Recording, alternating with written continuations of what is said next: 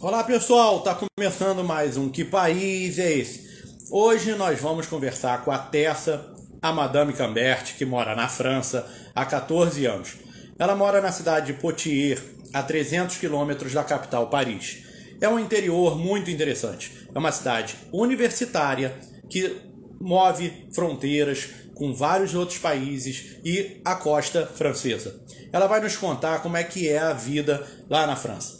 Então, se você tiver dúvidas sobre a vida na França, é só mandar sua pergunta aqui durante a nossa live que ela vai poder responder. Eu vou convidar aqui a Tessa para que nós possamos iniciar o nosso bate-papo. Sejam todos muito bem-vindos. Muito boa tarde aqui no Brasil e muito boa noite na Europa para quem está na Europa e muito bom dia possivelmente para quem está na Ásia, já começando a sua madrugada lá na Ásia. Sejam todos muito bem-vindos e vamos começar aqui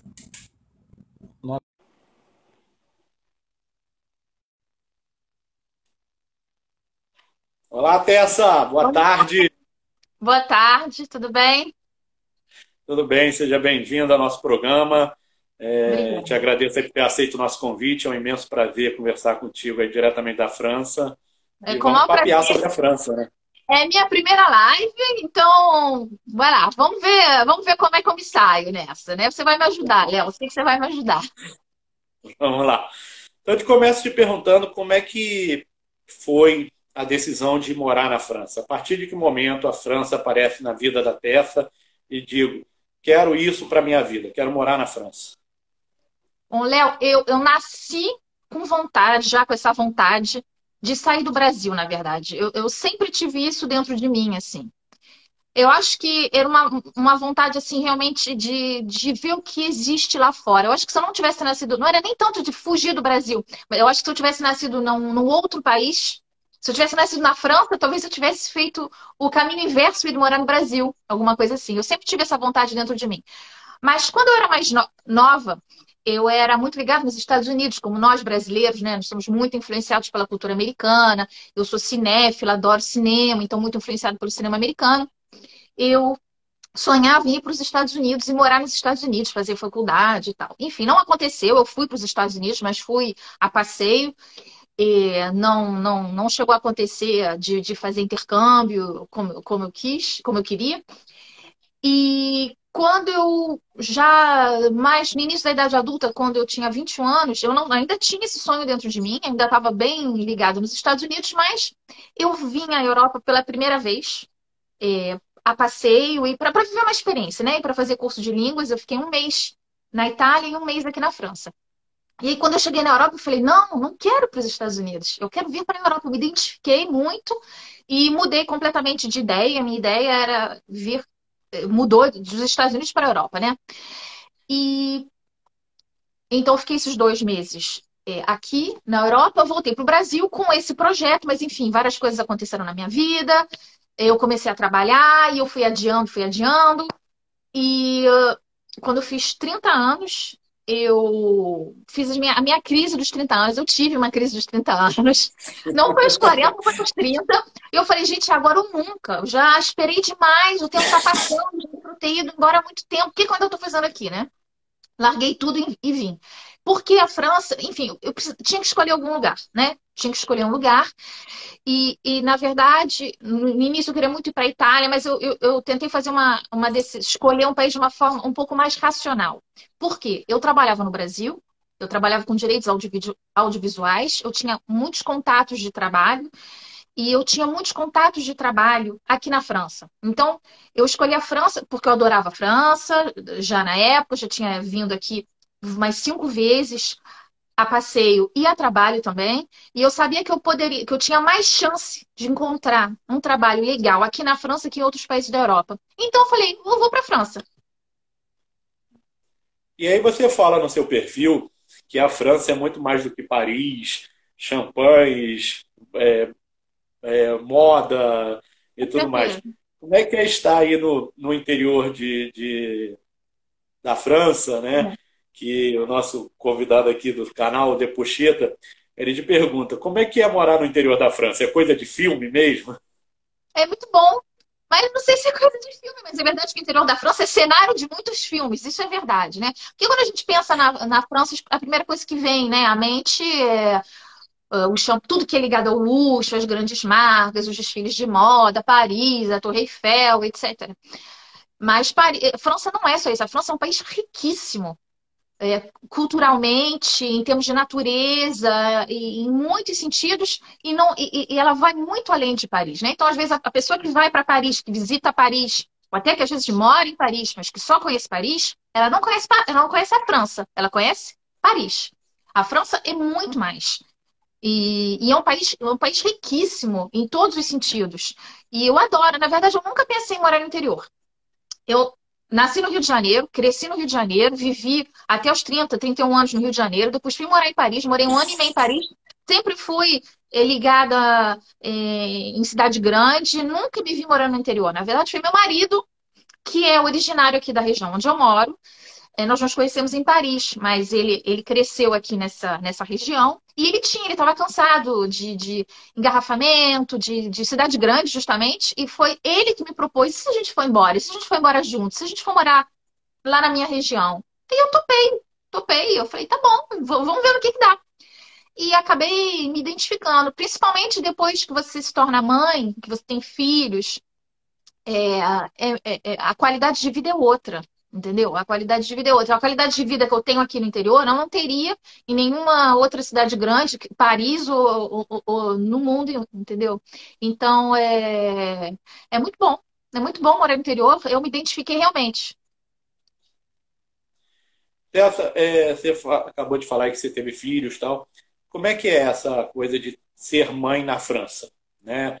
É, a gente já teve algumas mulheres aqui que participaram com a gente do nosso programa, que eram mães, né, e se preocupavam muito também assim de manter a língua portuguesa com seus filhos, porque a sua família é brasileira, né? E se você vem para a França, os seus filhos é, vêm para o Brasil, os seus filhos falam só francês, tem, vai ter dificuldade com a sua mãe, com seu pai, com seu com, com sua família. Né? Como é que você faz isso assim? Porque você é casado com um francês, né? E provavelmente dentro da sua casa a, a língua é francesa. Então, é. como é que você faz assim, para ser mãe na França, né? ser mãe na França, passar uma educação francesa para os seus filhos e, ao mesmo tempo, tentar manter na, na, no raciocínio lógico deles o português, para que, quando eles venham ao Brasil, eles possam falar português com a família. É. Olha, então, ser mãe, ser mãe na França, enfim, é, eu, eu, eu e meu marido, assim, a gente não teve, assim, muito uma estrutura familiar com que contar. Quando, quando a gente se tornou pai e mãe e tal. Porque os pais dele não estavam sempre disponíveis, os meus pais, minha família no Brasil. Então a gente, eu sempre fui assim, nós somos, né, os pai e mãe assim muito independentes, autônomos, a gente é, a gente cuida de tudo, a gente que faz tudo. E mas aqui na França tem muitas facilidades também, entendeu? Em termos de é, é, colônias de férias quando eles estão de férias. E eu também sou funcionária pública. Uma das vantagens de ser funcionária pública, eu tenho flexibilidade com férias, com horários. Entendeu? Uma das razões também de eu, ter, de eu querer ser funcionária pública é poder ter essa facilidade com os filhos. É, então, mas realmente, meu marido é francês, realmente francês, de, de origem francesa. Então, tem um lado francês da educação, depois tem um lado latino também, porque eu sou brasileira, eu sou latina, eu encho eles de beijo, eu encho eles de abraço, tem muito toque, tem muito carinho, tem, tem tudo isso. Em relação à a, a, a, língua portuguesa, é, a, isso mudou um pouco ao longo do tempo aqui em casa, porque quando meu filho nasceu, eu tentava só falar português com ele, entendeu? Eu tentava só falar português com ele. E ele acabou, ele foi muitas vezes para o Brasil, acho que ele já foi muitas, acho que ele deve ter ido mais cinco vezes. Ele tem 11 anos, ele já foi cinco vezes ao Brasil. E a cada vez que ia ao Brasil, dava aquela, aquele reforço do português também, né? Minha mãe veio aqui duas vezes só, mas a cada vez é um reforço do português. E, só que com o tempo, o que, que acontece? Então, meu filho está com 11 anos e minha filha está com 8. a minha vida é toda em francês. O meu marido é francês, então aqui em casa a língua é o francês. Eu trabalho numa num, num organismo francês com franceses. E eu em francês, eu vejo televisão em francês, eu faço minhas compras em francês, toda a minha vida em francês. Então, o fato tem que ficar trocando de língua. A cada vez que eu vou falar com as crianças, é, eu não sei se eu tô ficando velha, entendeu? Mas me cansa, entendeu? A verdade é essa, me cansa. Então quer dizer que com o tempo eu falo cada vez menos português com eles. E quanto mais eles vão crescendo, quando eu quero falar alguma coisa, até se eu penso assim, ah, vou falar em português, eu tenho medo deles não entenderem, aí eu acabo, de preguiça, acabo falando em francês. Então, quer dizer, a verdade é que o português está se perdendo aqui em casa. O que não é o caso, por exemplo, às vezes tem casais é um casal, um casal de brasileiros, tem um casal de amigos brasileiros, por exemplo, que também tiveram filhos aqui na França, que estão aqui há muitos anos. Mas os dois são brasileiros. A língua dentro de casa é o português. Então, para as crianças, não vai se perder nunca. Aqui, entendeu? Então, o meu filho ainda fala um pouco mais, né? Porque ele foi exposto mais ao português. É, então, ele tem um vocabulário melhor, ele entende mais. Agora, minha filha, menos, que está com oito anos, não é que ela não entenda nada. Ela entende um pouco, entendeu? Mas ela tem preguiça também. Se eu falar alguma coisa para ela, uma palavra em português, ela não vai tentar entender. Ela fala, ah, mãe, não entendi. Fala francês, por favor. Entendeu? Então, infelizmente, é, infelizmente está se perdendo. E como a gente não pode ir para o Brasil, né? Covid e tudo isso, então fica, fica complicado. Vou dar algum alô aqui para algumas pessoas. A Solange, que fez a live com a gente sobre a, a Lituânia, está te assistindo da Lituânia. Olá, legal. Tem uma amiga sua aqui, que acho que é a Pri Virgili. Sim, Priscila, tá minha grande amiga infância. Ela está lá nos e Estados Unidos agora, mas a gente continua. Tem pessoal da Suíça te assistindo. Legal. E a Luciana Arcer também te, te fez uma pergunta, mas daqui a pouco a gente coloca a pergunta dela aqui, tá, tá dizendo que também está te assistindo. Obrigada, é, gente. Lá. Vai tocar força. E aí você chega à França, você é formado em comunicação social e hoje você trabalha como funcionária pública numa universidade. Poitiers é uma cidade amplamente universitária, porque eu morei um mês na Alcalá de Henares e Alcalá de Henares é amplamente universitária. Ela é movida pela universidade? Como é que é? Muito, muito. É uma cidade de, para os padrões da França, Poitiers é uma cidade de médio porte. Poitiers mesmo, só a cidade de Poitiers é, deve ter uns 90 mil habitantes. Mas se a gente pegar a área urbana de Poitiers, tem uns 200 e pouco, entendeu? Para a França é uma cidade de médio porte. Mas ela é realmente muito. É, é, é uma cidade universitária, porque realmente tem uma grande universidade, que é a Universidade de Poitiers. Não é onde eu trabalho, eu trabalho numa, numa outra, numa escola de engenharia mas que tem milhares de, de, de, estudantes. Então, realmente, você vê muito jovem na, em Poitiers. E quando chega as férias, julho, agosto, que as férias de verão, eles vão embora, eles vão viajar, eles voltam para ver a família. Então, a gente vê que tem menos gente na cidade. Então, e é uma cidade que tem toda a infraestrutura realmente para receber, para receber estudantes.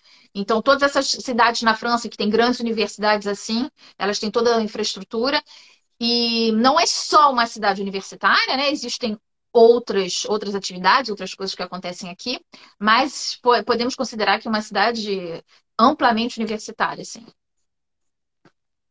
É, a pessoal aqui está falando, acho que é a Joana Santos falou que é sua prima de terceiro grau. É verdade. Está te assistindo aqui.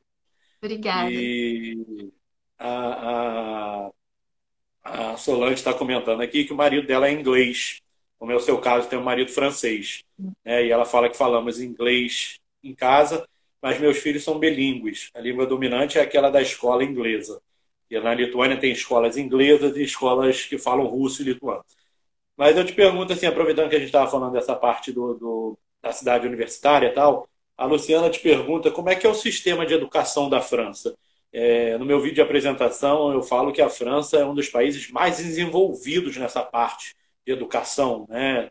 E o Marco Aurélio ele sempre pergunta também sobre isso, sistema de educação e sistema de saúde da França. Vamos falar um pouco disso, do sistema de educação da França, que é muito elogiado, né? Então, o sistema de educação, eu até tenho um post, se alguém quiser saber assim, mais detalhes e tal, eu tenho um post que eu falo só sobre isso, só sobre isso, né? É, então, do ensino, mais no ensino médio e fundamental. É, então, na verdade, o, o, ensino primário e o ensino médio, gente, às vezes eu troco o nome, tá? Porque eu sou da época do ginásio. Então, às vezes eu falo ainda ginásio. assim. Eu entrei na idade, entendeu? Eu, entrei na eu idade. também sou da época que era ginásio. Esse negócio de nono ano não existe pra é, mim. Balé primário, né? Ginásio, depois segundo grau, ainda sou dessa época, tá? Então me desculpem aí se eu não sei os termos certos. Mas aqui na França, quer dizer, o que o ensino médio e fundamental é mais ou menos como no Brasil, a mesma coisa, né? As crianças começam no maternal com três anos, depois tem o equivalente do, do CA, né? Que é que chama CP, e aí não tem assim muita diferença. O que tem o que é, até assim o que a gente chama de lycée, né? Que é o equivalente do segundo grau. O que tem assim de diferença é Aqui não tem vestibular, como tem no Brasil. Apesar de que no Brasil isso já mudou também, né? Estou entregando a idade de novo, né? Mas o que é uma coisa assim, super importante aqui é o BAC. BAC é o baccalaureat. É um exame, é como um Enem, vamos dizer, mas é obrigatório, né? Tudo, quer dizer, obrigatório. Todo mundo passa. É um exame, uma prova que, que, os, que os alunos fazem quando terminam o, o, o liceu, né? O ensino médio, e que permite é, você integrar o ensino superior. Né? Então, quer dizer, para essa primeira parte da educação média fundamental, não tem assim muita diferença do que tem no Brasil. Agora, quando chega no ensino superior, aí a coisa muda. Uh, por quê, então?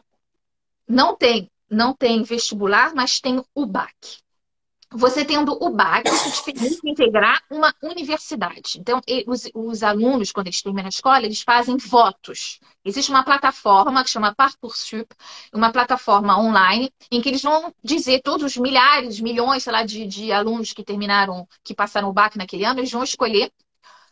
Tem primeira escolha, segunda escolha, não sei quantas eles podem escolher, eles fazem votos ah, eu gostaria de fazer é, odonto, medicina, direito, não importa.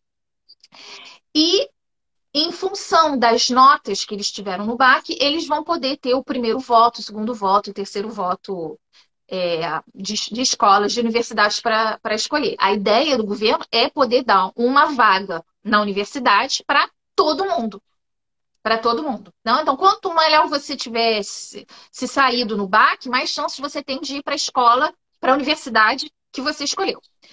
E, além disso, existe é, o que eles chamam de Grande École, as grandes escolas. As grandes escolas não são universidades. A diferença das grandes escolas é que elas têm uma espécie de vestibular. Eles são muito menores e são, em geral, escolas de engenharia, é um pouco de escolas de comércio também, mas muitas escolas de engenharia. Eu trabalho numa dessas escolas. Então, para você entrar, por exemplo, na, na, universidade onde eu trabalho, eu falo escola porque chama escola, escola de engenharia. É, os alunos têm que passar um concurso, chamam concurso politécnico, que é super difícil. Eles ficam dois anos estudando, depois de passar o, o BAC, eles ficam dois anos estudando, fazendo preparação, curso preparatório, para passar o concurso politécnico, para tentar integrar, entrar numa dessas grandes escolas da França. E uma outra diferença do. Eu tô falando mais do ensino superior porque é onde eu acho que tem mais assim, diferença. Existem muitos tipos de diploma, mas até demais, até demais. É, é, é difícil até para um jovem é, saber o, o que, que, ele vai fazer. Tantas são as opções, mas é, é demais. No Brasil, em geral, não sei se isso mudou muito, mas a gente tem aquelas os cursos tradicionais, né? Você faz comunicação, você faz direito, você faz medicina, você faz engenharia e tal. E, por exemplo, eu fiz comunicação, você também, Léo, você fez comunicação. Você com diploma de comunicação, você pode fazer um monte de coisa, entendeu? Aqui é. na França tem tanto diploma diferente que os diplomas são muito específicos, entendeu? Para cada coisinha, para cada atividade, você vai ter um diploma para aquilo, entendeu? E você tem diploma que às vezes são só dois anos de estudo, três anos de estudo, quatro anos de estudo ou são cinco anos de estudo. Fora medicina, né? Que é um, que é um caso à parte. E como é que é, como é que foi é, a, a pandemia aí? Como é que foi o sistema de saúde da França? Também se fala que a OMS elogia muito o sistema de saúde da França. E como é que foi aí estar tá nesse epicentro que saiu da China para a Europa e como é que foi é, é aí, como é que está a vacinação? Conta para a gente como é que foi a pandemia na França. Olha, eu acho que é uma opinião pessoal que eu vou dar, realmente. Se tem outras pessoas que moram na França, estou vendo minha, minha opinião pessoal. Eu acho que o governo da França ele conseguiu é, gerenciar muito bem a pandemia. Eu acho. É, então, a gente teve vários confinamentos, né? E o confinamento aqui na França foi confinamento mesmo. No primeiro confinamento, é, a gente não saía de casa, eu dava a volta aqui no quarteirão, né? Porque a gente tinha direito de sair uma hora por dia, dava a volta aqui no quarteirão e só. Não saía mesmo, entendeu? É... Mas então, eu acho que o governo fez o necessário, continua fazendo, continua fazendo. É, a vacinação, eu acho que já tem, não sei se mais de 80% da população que está que, que tá vacinada, então, e a gente está começando a ver o resultado. Começando a ver o resultado. Já eu botei até hoje aqui no, no Instagram é, que nas escolas primárias, a partir de segunda-feira, não precisa mais máscara. Minha filha vai poder ir para a escola a partir de segunda-feira sem máscara. Tudo isso é resultado da, da vacinação. E como ainda tem muita gente, agora menos, né? Cada vez menos, pessoas muito refratárias à vacinação, então foi que o governo com o passa, sem obrigar a pessoa a se vacinar, ninguém, ninguém é obrigado. Gente, pelo amor de Deus, eu vejo circulando às vezes vídeos, umas coisas absurdas, ninguém é obrigado a se vacinar. Vacina se quiser. O que tem é o passaporte sanitário para você poder ir ao restaurante, ao cinema, ir a vários lugares. Então, é, com, desde que o, passa, que o, passaporte sanitário entrou em vigor, então tem muita, muita gente saiu correndo, ah, quer saber, vou me vacinar, saiu correndo para se vacinar, e, e, assim tem sido, né? Então, eu acho que a, a gente te, te, teve um momento de quando, quando a gente viu tudo que estava acontecendo, que falaram a partir de amanhã, porque foi, é, depois, foi de, em 48 horas, daqui a 40, 48 horas. Ninguém mais sai de casa, então a gente estava meio em estado de choque, mas eu acho que como todo mundo, no mundo inteiro, entendeu? Quer dizer, no Brasil acho que começou a chegar um pouquinho, um pouquinho depois, né? E, e é um país rico, né, a França. Então, quer dizer, eu não sei como é que eles conseguiram fazer tanto empréstimo, conseguiram achar tanto dinheiro para dar tanta ajuda a tanta gente, né? É, pessoal da, que foi mais impactado na área de turismo, na área do, dos restaurantes, eles tiveram muita ajuda do governo, muita ajuda para ter o mínimo de falências possíveis, possível. E realmente tem a gente está vendo que aos pouquinhos as coisas estão voltando ao normal. Inclusive, em termos de economia, as coisas aos poucos estão voltando ao normal. É o que a gente vê nos, nos jornais e o que a gente vê na realidade também, porque eu saio muito, vou em restaurante, também saio muito, faço muita coisa. E a gente vê que a vida está aos pouquinhos voltando e as notícias boas chegando. E eu tô, tô esperançosa, tô esperançosa que a gente siga nessa nesse caminho e que aos poucos, e que, que em algum momento isso, isso acabe para todo mundo, né? Bom, é, vou dar aqui um comentário da Cate Begiguain, que brincou com você, que para quem não passar no BAC, tem o CAP também, né? Aqui o marido dela fez esse CAP. Tem, é o CAP. O CAP é outro, é um outro tipo de diploma para certos tipos de. Ela vai me dizer se eu estou falando bobagem, mas é para certos tipos de, de trabalho, acho que talvez mais manuais, alguma coisa assim. Estou te falando que tem diploma para tudo aqui na França. Para ser babá, tem diploma. Os diplomas não são só para as profissões mais intelectuais, não. Tem diploma para tudo mesmo. Realmente, e mesmo uma pessoa que não tem BAC, tem, tem oportunidade de trabalho, inclusive para ser funcionário público, porque tem categorias diferentes. A categoria C, que é a categoria mais baixa do funcionalismo, não é obrigatório ter o BAC. É lógico que quando a pessoa né, faz o concurso, vai se candidatar, que é uma pessoa que já tem algum diploma, ela vai ter uma, uma vantagem, mas não, não tem obrigação. Você falou um pouco dessa ajuda do governo. É, que, que, que, benefícios como funcionária pública do governo francês você tem aí, assim? Porque o pessoal da Bélgica nos contou que lá na Bélgica talvez eles não passam por uma coisa que nós passamos aqui no Brasil, que é terrível para nossos pais, que é a tal da lista de material, que é caríssima, né? aquela lista de material que vem no início do ano, 20, 10, 15, 20 livros quase dois mil reais e tudo mais. É, como é que é, é, essa parte de benefícios? Assim, você, como mãe, tem, tem, tem benefícios para os seus filhos? A escola não é paga? Como é que é isso? É, não, em relação à escola, só um parênteses aqui, tudo, tudo, é de graça. A gente não paga livro, por exemplo. Os livros não são pagos. A escola pública ou particular é a mesma coisa. A única coisa que a gente paga são as furnituras, é o material, assim, caderno, né, caderno, lápis, essas coisas. Mas para responder a sua pergunta em relação a benefícios por ser funcionária pública, olha, muito honestamente, o único benefício é ter muitas férias. Toda sinceridade. É o único. Porque o funcionário público aqui não ganha, não ganha muito bem. Assim, não é não é, não são assim os melhores salários, não são os melhores salários. Mas a gente tem muitas férias. Entendeu? Então, para mim, assim, a única, o resto assim, é um trabalho como, como outro, a gente, né, tá, submetido às mesmas regras do mercado, do mercado de trabalho, mas os salários, claro, seguem é, uma gria, uma, uma tabela, né? Os salários são tabelados, então não tem muita margem de negociação quando você é funcionário público, mas a vantagem para mim, né, pessoalmente, como mãe de família, é, é, ter, é ter bastante férias. Aqui na, na França, as férias para qualquer pessoa, né, de acordo com, com o Código do Trabalho, são cinco semanas. É mais do que o Brasil já, né? São cinco semanas. É, eu tenho dez semanas. Eu tenho mais dois meses de férias por ano, que eu, gente não tira ao mesmo tempo, né? Vai, vai tirando assim uns pouquinhos. Então, é assim, para mim, essa é a vantagem. É assim que eu, que eu, que eu me encontro, assim, nesse, nesse trabalho também, porque tendo 10 semanas de férias por ano, eu posso estar tá muito com os meus filhos, eu posso ter oportunidade de, de, viajar e tal, entendeu? E o funcionalismo público, eu acho que não só na França, mas em qualquer lugar onde eu trabalho, eu trabalho numa universidade, então a gente não tem aquela pressão do comércio, de, de, de, de, ah, de, de atingir objetivos é, é, é, financeiros e coisas assim. A gente trabalha para o funcionamento de uma, de uma universidade, entendeu? Então, tem essa vantagem também. Mas fora isso, não tem assim tem, não, tem outra coisa assim que em geral você não tem no, no, no setor privado. Eu tenho, de, além das férias, além das 10 semanas de férias, eu tenho, acho que não sei se são 10 ou 12 dias por ano que chamam dia para enfant malade, para criança doente. Então, se seu filho estiver doente e que você for no médico, tiver um atestado no médico, a criança está doente, tem que ficar com a mãe eh, três dias em casa. Esses três dias que você ficou com seu filho, não sai, você não desconta das suas férias. São além das férias. Então, na verdade, os benefícios são muito benefícios de tempo, mais do que benefícios é, financeiros.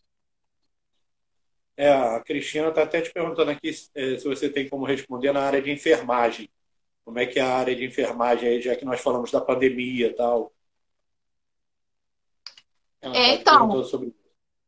Então, tem muitas enfermeiras na França eh, que trabalham a maior parte do tempo nos hospitais, mas aqui na França existe também eh, que chama da eh, as enfermeiras independentes, né? E que vão na casa das pessoas também. E tudo isso é controlado pelo governo, pago pelo governo e tal, mas que vão fazer curativos, que vão dar injeção, entendeu?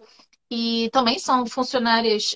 Depende, ela pode ser independente, ela pode ser funcionária, ela pode ser liberal, era isso que eu queria. Ela pode ser liberal, ela pode trabalhar num, num hospital, ela vai ser funcionária pública também. Aqui na França existem é, três tipos de funcionarismo público: o do Estado, que é o federal, o territorial, que seria mais ou menos o equivalente do, do, do Estado no nível estadual no Brasil, vamos dizer, e a hospitalier, e a função pública hospitaleira. É, é a parte, são, são as três, os três tipos de funcionalismo público.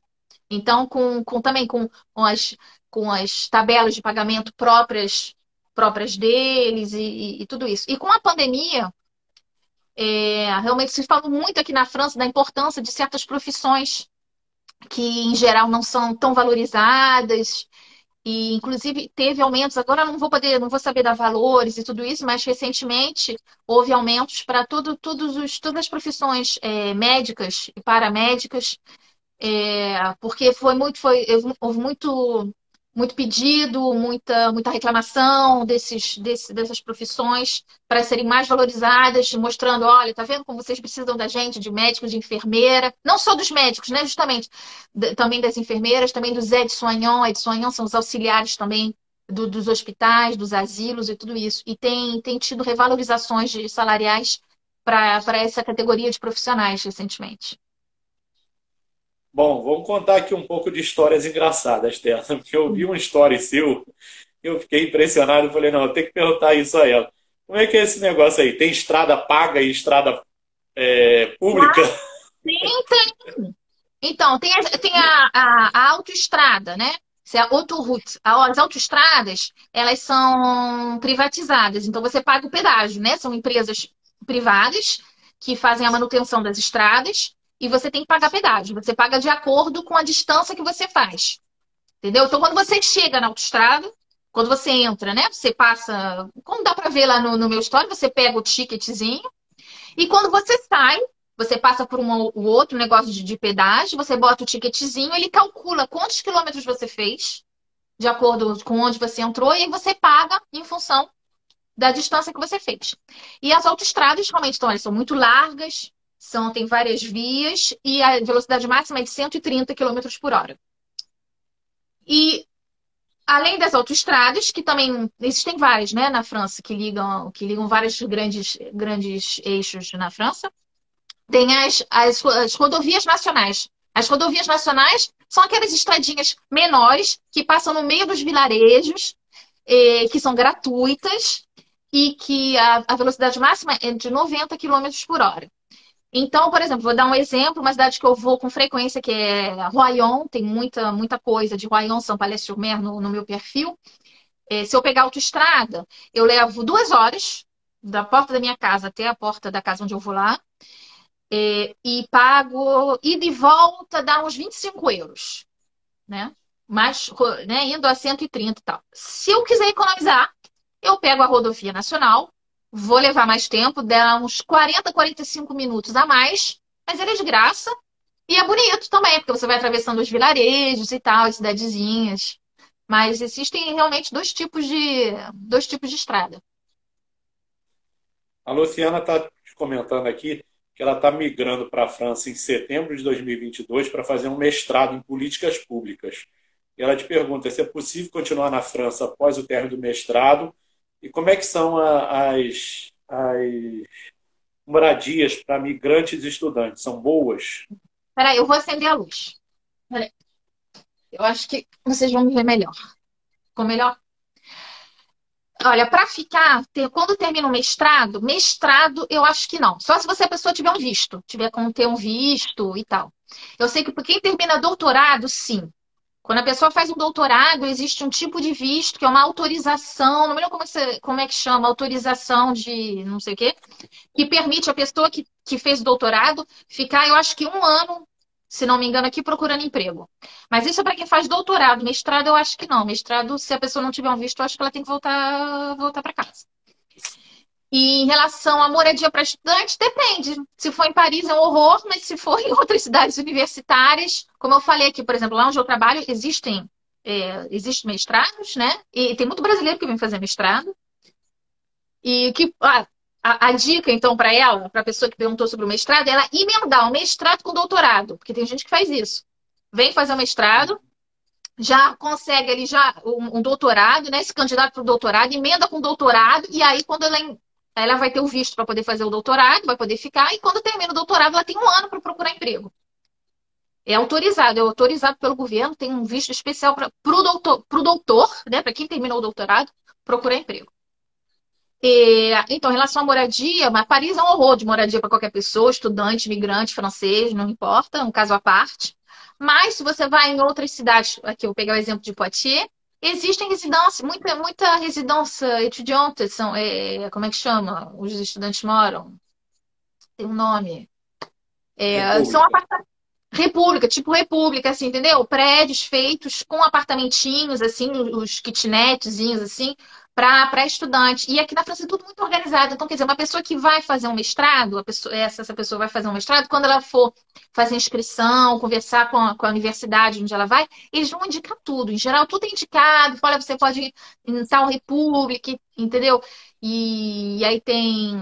E uma coisa que as pessoas não sabem quando eles vêm estudar na França, eu acho que muita gente que descobre quando chega aqui é que a ajuda do governo, né? O governo que a França é uma mãe, né? Ela dá muito, tem muitas ajudas, inclusive é uma mãe dá dinheiro para a Europa inteira. Mas a pessoa às vezes assim cai para trás é que quando chega aqui na França, vai na universidade e descobre que tem direito a uma ajuda para moradia entendeu? Que é a APL, que ajuda para moradia. Eu falo assim, para onde eu trabalho, não sou eu que cuido dessa parte, mas eu falo assim para minha amiga de trabalho, eu falo, gente, eu sou brasileiro, eu chego aqui, estudante me diz, olha, o governo da França vai te dar dinheiro para ajudar a pagar seu apartamento, eu caio para trás, entendeu? Mas é verdade.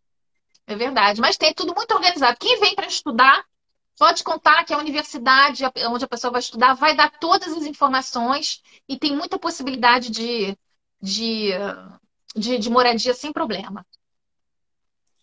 É, vamos falar um pouco de um mito que falam muito dos franceses. Como é que são os franceses em relação aos brasileiros? E é verdade isso, que eles não tomam banho e que o perfume Não. francês é maravilhoso justamente por causa disso? Não, a gente era na época do Luís, do, do- do- dos reis, né? E realmente, o perfume francês é bom, mas isso não uma outra época. Não, gente, né? É, é mentira, é mentira. Francês, francês toma banho. Aqui em casa todo mundo toma banho todo dia. Não, francês toma banho, gente. O que tem, não, agora vamos falar sério. É que eu acho que deve ser uma coisa que acontece também em países frios. É que às vezes quando tá muito frio, eu acho que deve, não é o caso aqui em casa, mas eu, eu acho que tem gente que realmente não toma banho. Mas assim, não é todo dia, né? Assim, olha, hoje tá muito frio, não suei, não fiz nada, não vou tomar banho, tomo banho amanhã. Então, isso tem, isso tem, mas eu acho que é mais ligado a, a, a temperatura, a época do ano, eu acho que pode acontecer sim. Mas assim, achar que você vai vir na rua e que as pessoas são fedorentas e carrega a baguete debaixo do braço, então isso é mito, né? Assim, é mito. Não, as pessoas tomam banho sim, com certeza. O que pode acontecer realmente quando tá muito frio, realmente eu acho que eh, tem gente que não vai tomar banho todo dia quando, quando faz muito frio. Vou Você dar tinha um alô outra aqui para. Vou, também dar uma um alô aqui para Ana Salustros, que está nos assistindo lá da Grécia. Ah, mora na Grécia. Coitado. Pessoal que está comentando sobre essas informações que você deu, é, dizendo que tem albergues e que também tem o site no Brasil sobre Campus France, Sim, fala um pouco dessa, certeza. É, dessa o campo moradia. francês. Eu acho que, aliás, é o primeiro, é o primeiro passo para quem quer estudar na França é contactar o Campus France mesmo. Ele é um organismo espe- específico de especializado em, em estuda- estudos na França. Realmente, eles dão todas as informações. E falando um pouco disso, assim, então, como é que é o custo de vida na França, Tessa? É um custo de vida alto? É um alto padrão? É, tipo assim, ah, é, os franceses ganham o suficiente para pagar um alto custo de vida. Ou, ou é como o Brasil, por exemplo, você vê um cara tendo que se desdobrar para pagar um bom custo de vida. Como é que é esse custo de vida francês? Não, o custo de vida, olha só, se você já pensar, só se a gente falar em escola, por exemplo, que aqui uma família de classe média, quer dizer, qualquer família que a gente não paga escola, que a gente paga muito pouco de escola, e pensar o que uma, uma família no Brasil vai ter que pagar para mandar os filhos para uma escola particular, entendeu? Eu tenho, eu conheço pessoas no Brasil que só tem um filho para poder mandar ele para escola particular. Se tivesse um segundo filho, ia ser escola pública, tão, de tão caro que custa a escola, né? Então, eu não acho que o custo de vida seja tão alto, principalmente quando você sai de Paris, ou quando você sai de Bordeaux, de outras cidades assim muito valorizadas. Se você vai morar no interior, aqui onde eu moro, o metro quadrado é muito mais barato. O que eu- o dinheiro que eu paguei na minha casa, eu compraria um kitnet em Paris, entendeu? É, então é que o salário mínimo aqui na França, o que, o que que acontece, né? Por que que não tem tanta miséria aqui na França? Claro, tem pobre, tá? Mas por que que não tem miséria? Porque o salário mínimo ele é mais ou menos suficiente para a pessoa viver. E se você pega o salário mínimo e você ainda junta eh, com as outras ajudas do governo, que você pode acumular. Então, quer dizer, pessoa, uma- imagina um, uma- um casal que tra- os dois trabalham, os dois ganham salário mínimo aqui na França, eles têm dois filhos, ou três, entendeu? Eles vão ter, além do salário deles, que um, um SMIC, que é o salário mínimo aqui, líquido, é mais ou menos 1.200, 1.250 euros, tá? Eles vão ter ainda ajuda, é, ajuda da CAF. A CAF é a Caixa de Alocação Familiar, é um dinheiro que, que eles dão para todas as famílias. Todo mundo que tem a partir do segundo filho, a França, né, a mãe França dá dinheiro. E quanto mais filhos você tem, mais dinheiro você ganha. Que é uma ajuda, não é? Não é um salário, mas é uma ajuda. Então você tem a CAF, você tem é, ajuda para pagar a conta de, de, de eletricidade, de, de energia, você tem ajuda para pagar o aluguel, você tem ajuda para um monte de coisa, entendeu? Então, no final das contas, se a pessoa não torrar o dinheiro na, na cachaça, quer dizer, no vinho, entendeu? Dá, dá para viver, entendeu? Então, essa é a maior diferença. E eu acho que a maior parte, a gente tem essa, essa, essa ilusão, não parece ilusão, mas é, a gente associa a França, né, como a gente falou no início, ao luxo, às coisas caras e tal. Então, lógico que tem, tem muita gente na França que tem muito dinheiro e que vive muito bem, nos belos apartamentos parisienses e tudo mais. Mas a verdade é que a maior parte, né, o grosso mesmo da França, entendeu? É é uma classe média que vive bem, mas que não vive no luxo também, entendeu? Todo mundo tem um carro, né? Muita gente consegue comprar casa, né, ser proprietário. os filhos vão para a escola, viajam um pouco, né? Não precisa nem sair da França para fazer viagens interessantes, porque a França é maravilhosa, entendeu? Então as pessoas vivem dignamente, dignamente, e ainda podem, né, fazer uns excessozinhos de vez em quando e tal. A maior parte da França, é lógico que tem exceções dos dois lados, é lógico que tem muita gente que fica na França, mas a maior parte do país é, não é isso. Mas eu acho que essa, essa condição de vida está muito ligada realmente ao salário mínimo, que é num, num valor razoável, e todas as ajudas que, do governo que vêm so, somar a, a, esse, a esse salário mínimo. É. Vamos falar um pouquinho também assim da, é, da culinária francesa, né? que é uma culinária famosa e tal, uhum. e né, você que é mãe, chefe de família aí, como é que é cozinhar na França? Tem feijão, tem arroz? Como é que é isso Olha, aí? Como é que é a culinária francesa não tão tem, famosa? Os quiches Lorraine? Não tem feijão. É difícil achar. Tem gente que procura, que acaba encontrando, mas eu não tenho fissura. Eu adoro feijão, adoro. Mas não tenho fissura de comer as coisas que eu comia no Brasil. Quando eu vou no Brasil, eu aproveito, como muito feijão com arroz, como muito pão de queijo, como tapioca, como tudo que eu adoro, entendeu? Mas se eu não tiver aqui, paciência, entendeu? Mais uma dica é que aqui na França tem muito português, né? Tem muita imigração, muito imigrante português também que mora aqui na França. E existem várias lojinhas de produtos portugueses em qualquer lugar. Aqui em Poitiers tem duas. E nessas lojas de produtos portugueses, a gente encontra às vezes assim, feijãozinho preto, umas coisinhas assim, guaraná. Muito fácil comprar guaraná. Só ir na lojinha de produtos portugueses. Então, de vez em quando dá para comprar umas coisinhas assim. Mas enfim, é... aqui na França, duas coisas eu acho que eu posso falar sobre nessa vida de dia a dia, né? Aqui na França, é que a cozinha do dia a dia eu acho muito fácil aqui. E de vez em quando eu já botei uns stories, umas coisas assim mostrando isso. Porque você tem uma variedade muito grande de produtos, uma variedade de congelados muito grande também e produtos de boa qualidade. Eu compro muito assim para o dia a dia, né? Você tá, tá, sem tempo, de noite tem que fazer comida, mas no dia seguinte escola, trabalho. Então eu compro muito assim é, legume. Quando não dá para comprar legume fresco, eu compro muito legume congelado. E aí eu só descongelo e né, boto o tempero e acabou. E o legume congelado é só o legume congelado. Não é, não tem aditivo, não tem, entendeu? Não tem nada.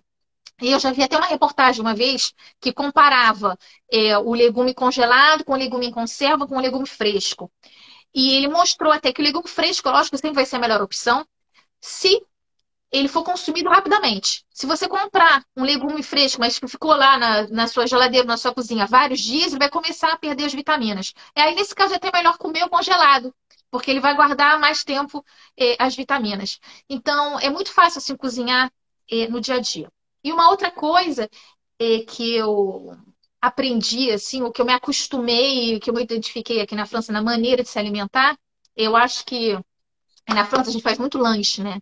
A gente, lanche da tarde e tal.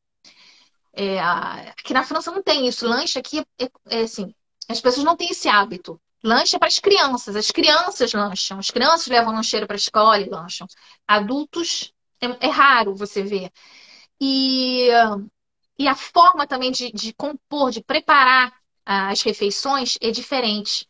No sentido de que eu acho que aqui na França a gente come, as pessoas comem muito mais legumes e fazem misturas mais, composições mais saudáveis no sentido, vou explicar, porque eu acho que no Brasil a gente come muito carboidrato com carboidrato, no Brasil a gente come muito batata com arroz, por exemplo. É super comum a pessoa comer no, na, no mesmo prato feijão, arroz, batata. Aqui na França não. Você vai ter é, um carboidrato. Ou você vai ter o arroz, ou você vai ter a batata, ou você vai ter o macarrão e o legume sempre, entendeu? Então me acostumei com isso. Então eu não, nunca mais, assim, muitos anos eu não faço, nunca vou fazer um purê de batata com arroz, entendeu? É ou purê de batata ou arroz, entendeu? Pronto, só para dar uma visão então... um pouco mais assim do dia a dia é, de como é que é cozinhar aqui no dia a dia, né? Eles são muito assim, igual o restante da Europa, Espanha, Alemanha, é, acho que a Itália também é um pouco disso, que são muitas batatas, a comida tem muita batata, porque na Espanha eu adoro batata, né? eu amo batata. Eu sou o brasileiro que come arroz, feijão e batata. e aí eu, eu, eu, morei um mês lá na Espanha e a pessoa da cozinha brincava comigo, batatas, batatas. E eles comem batata de todo tipo, né? Todo dia tinha é. uma batata diferente. A França também é assim com as batatas ou é mais os queijos? Não. É, mais queijos. Não, come-se batata, come-se batata em purê. Aliás, a palavra vem do francês, né? Purê. Vem, vem de francês, vem do francês. Não, come-se muita batata em purê, batata frita, come-se muita batata frita na França. Muito mais do que as pessoas podem imaginar. Aliás, batata frita chama French fries, né, em inglês, mas a batata frita é a origem é belga. Não sei se tem alguém aí da Bélgica, a origem da batata frita é belga, até tem um museu da batata frita na Bélgica, tá? Mas os franceses adoram batata frita. Come-se muita batata frita. Mas é, mas o, o produto mais assim emblemático do país são realmente os queijos e realmente aí não é mito. Você vai no mercado, você tem centenas de tipos, só assim no qualquer mercado de tipos diferentes. Os franceses comem muito queijo, comem todo dia, realmente muito queijo, faz parte do cotidiano aqui.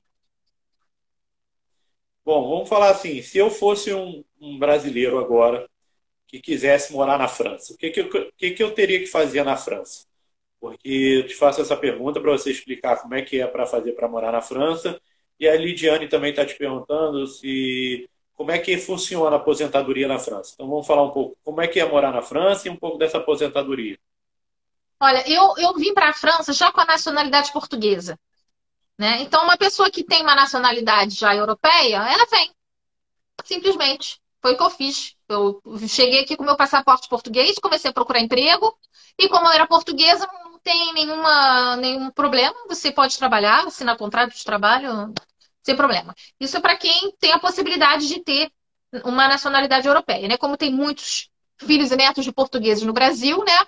Se a pessoa conseguir toda a documentação com os primos, com os tios e tal, de repente tem como tirar o italiana, né?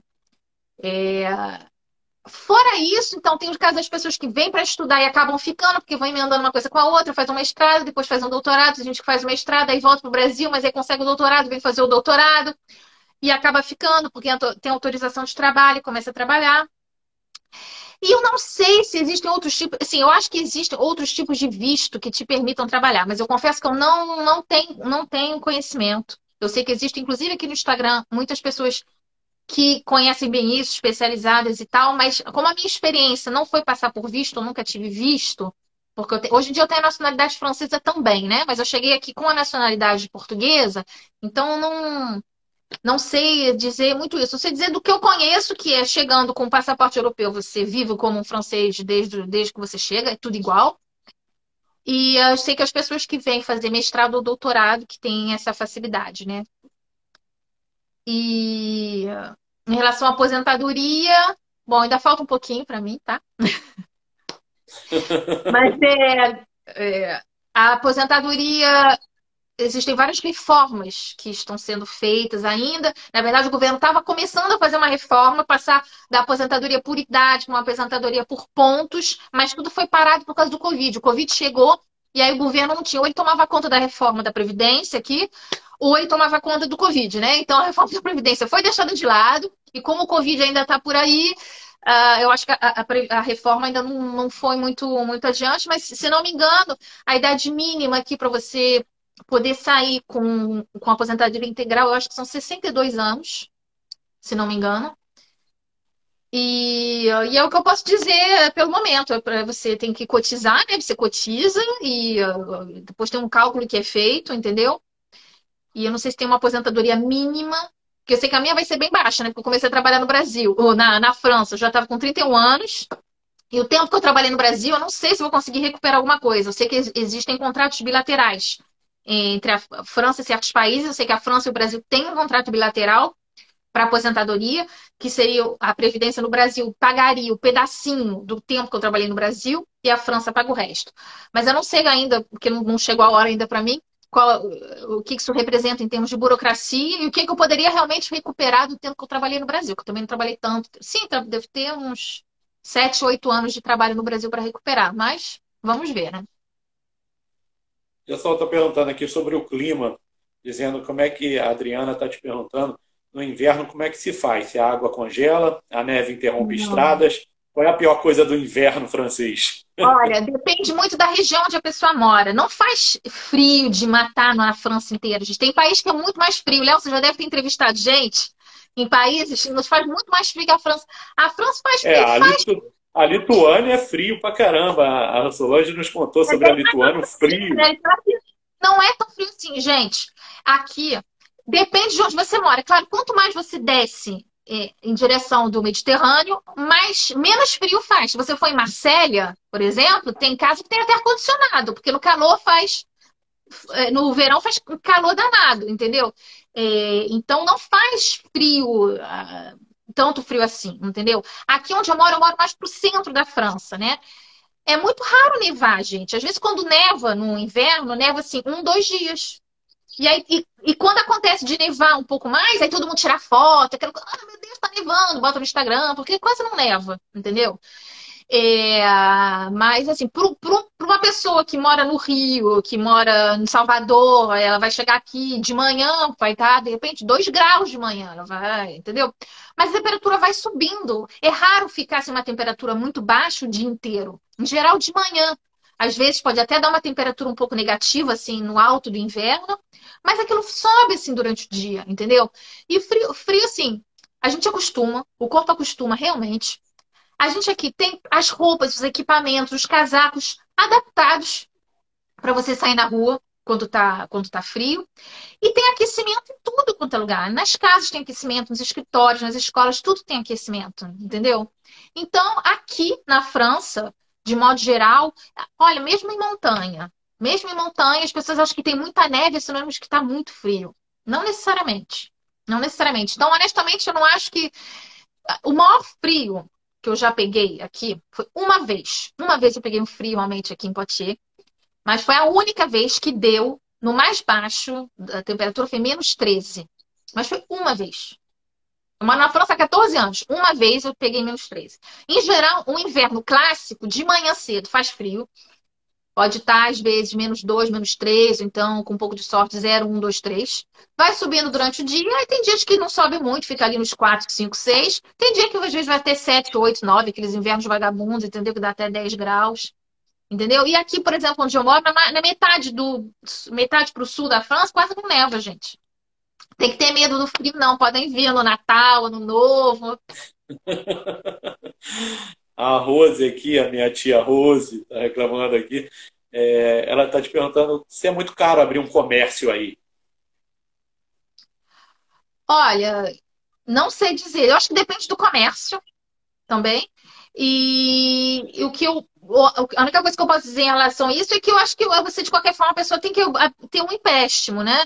Então, eu acho que os bancos têm muitas proposições e muitas soluções de, de empréstimo para acompanhar, existem soluções bancárias de financiamento, eu acho, para a pessoa abrir, abrir um comércio, entendeu? Mas eu acho que depende muito do tipo de comércio, porque quando você compra um comércio, você tem o aluguel né, do local do seu comércio e tem também o que, não sei como é que seria o equivalente no Brasil, que eu chamo de pad port, quer dizer, você compra também a clientela, se for um comércio que pertence a outra pessoa, entendeu? Você também tem que dar um dinheiro a mais pela clientela que de alguma forma você vai recuperar. Fora isso, o que existe aqui, para falar de comércio, é que no interior, nas cidadezinhas pequenas, muitas vezes assim, você tem aquela. Imagina aquele supermercadozinho pequenininho ali que funciona, ou aquele barzinho, aquele restaurantezinho pequenininho, o cara, os donos se aposentam, vão embora, não tem ninguém para pegar. É, então tem muito, muita cidadezinha assim pequena que tem comércio que está fechado porque os donos pararam, se aposentaram e tal.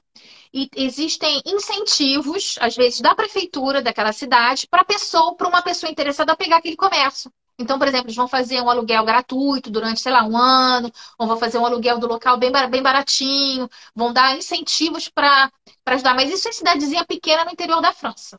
Lugar, em lugares muito turísticos, ou que tem muita passagem, muita gente, não, não tem essas facilidades. Mas no interior tem. Essa, não explica pra gente quem é a Madame Cambert. Olha, gente, Madame Camembert, ela começou, foi um coup tête, um coup tête em francês é tipo assim, aquela ideia assim que pinta assim na sua cabeça, não nem sei mais como falar, falar isso em português. Assim, um belo dia eu falei assim, quer saber? Eu, tô, eu quero me exprimir. A Madame Camembert é uma pessoa que está tá a fim de, de, se, de se expressar, de se expressar em português, entendeu? Justamente, de repente, era o português que estava faltando um pouco na minha vida. E aí eu comecei a fazer essa brincadeira e vi que tinha muita gente gostando, me perguntando muita coisa, interessada, e eu vou fazendo, vou fazendo, vou fazendo. Então, a Madame Camembert é uma pessoa que, que, que gosta de se expressar, que gosta de escrever, que gosta de contar história. Então, enquanto tiver um público para ouvir essas histórias, a gente vai se divertindo junto e vai continuando.